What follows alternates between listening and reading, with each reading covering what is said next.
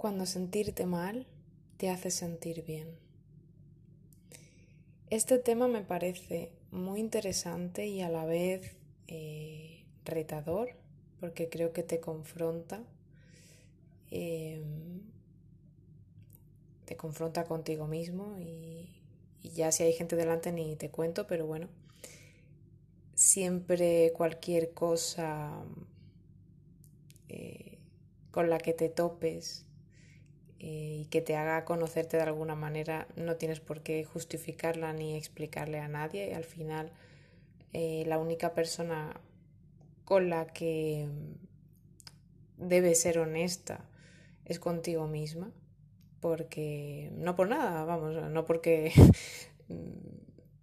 por nadie, porque realmente eres tú, ¿no? sino más que nada porque es la única manera que vas a tener de, sentirte cada vez mejor y de, ir en la dirección que tú quieras, ¿no? Porque si te engañas a ti mismo o misma, pues e-, eres el que va a salir mal parado al final, ¿no? Porque vas a seguir haciendo algo que no te gusta o sometido a algo o cualquier cosa. Entonces, eso por ahí. Mm, cuando digo eh, que te hace sentir bien, cuando sentirte mal te hace sentir bien, ese bien yo para mí misma lo llamo un bien raro. Como ese bien que no que no te tiene como en un estado de paz y de mm, ah, ¿cómo explicar? Como de armonía, ¿no? Sino como que es un bien mm, viciado, es como un bien morboso, ¿no?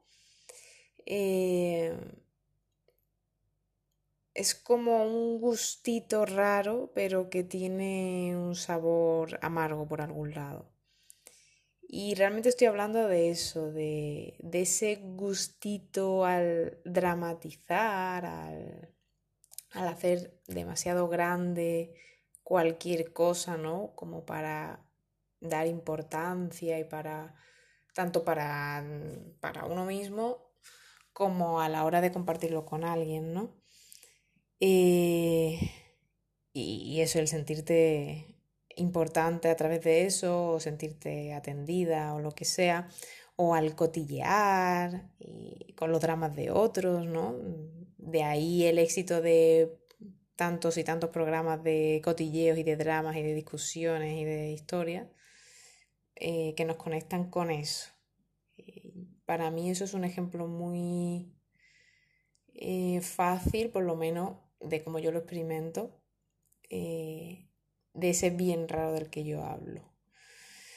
Entonces, siento que es como un poco abstracto lo que estoy diciendo o estoy liando un poco, espero que quede más o menos claro, pero bueno, retomo. Cuando sentirte mal te hace sentir bien y es un bien raro, con un regusto raro. Y como, como viciado, decía, ¿no? Entonces, quería usar esto este, este hecho, ¿no? Que, cuyo primer paso es, oye, ¿a mí me pasa? ¿Es verdad? ¿Cómo me siento? ¿Soy capaz de identificar esto que me está diciendo? Eh, ¿de, ¿A qué se está refiriendo? Eso de sentirte mal, pero a la vez sentirte bien, ¿no? Cuando ocurre a lo mejor alguna desgracia, eh, idealmente que no sea una desgracia, súper desgracia, ¿no? En plan, que te pase cualquier historia, qué sé yo, que se te pinche la rueda de un coche o que te pegan un golpe o algo así, ¿no? Que te roben algo. Pero pueden ser cosas también más graves, obviamente, pero eh, lo que yo pretendo aquí es invitarte a buscar ahí en esos momentos y a tratar de identificar si detrás de ese aparente sentir mal, en ese drama cuando lo compartes y cuando y te pones ahí a hablar con, con tu amigo, con tu amiga y tal, si no hay de trasfondo como una cierta sensación placentera de algo está pasando. Uf, que, mm, ¿cómo será? ¿A dónde hay que ir? ¿Qué hay que hacer? Como si estuvieras en una peli, ¿no? Y están sucediendo acontecimientos y estás ahí como en tensión, pero con cierta emoción, ¿no? Esa es mi invitación. Y quiero usar esto primero para regresar a la humildad, ¿no? Y, y reconocernos a nosotros mismos, no hace falta que lo hagamos con nadie. El, oye, pues sí, pues siento como ese impulso, como esa sensación de excitación, de morbo con estas cosas, ¿no? Porque quizá en términos generales expresar esto a alguien es como raro, ¿no? Es como, pero ¿qué me estás diciendo? ¿Que te estás alegrando? ¿Que estás emocionada y feliz porque esté pasando esta desgracia? Es como feo, ¿no? Como muy confrontativo. Entonces, como tú contigo no pasa nada, puedes plantearte y divagar y proponerte cualquier cosa, pues por eso lo digo.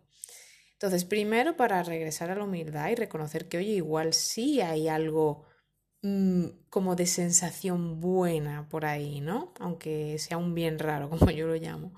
Y segundo, para entender, y aquí va la pildoraza, que sufrimiento y alegría es lo mismo. Chan, chan. Eh, es como la misma energía. Como. Es como la misma sensación, pero con un significado diferente.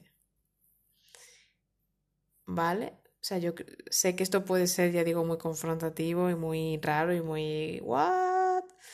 Pero bueno, plantéatelo, yo qué sé, igual no te resuena para nada y dices que me estás contando y ya está. Y bueno, pues pasa del audio y punto, no pasa nada. Pero yo ahí te lo dejo caer, porque en caso de que sí te resuene, a lo mejor te, te ayuda a tener algún clic mental, ¿no?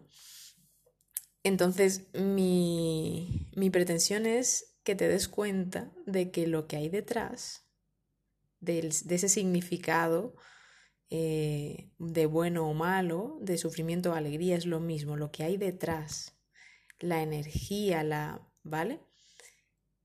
Entonces, esas eran las dos premisas que yo quería usar. Eh, el ser honestos y humildes y con nosotros mismos y trascender pues esa a lo mejor vergüenza o miedo que podamos tener de pero como voy a estar sintiendo algo bueno no mm, que insisto para mí es un bueno raro eh, como estar sintiendo esto es una situación mala no y en segundo lugar eso em, que si no si no si es como demasiado fuerte afirmarlo póntelo como pregunta y si sufrimiento y alegría fueran lo mismo.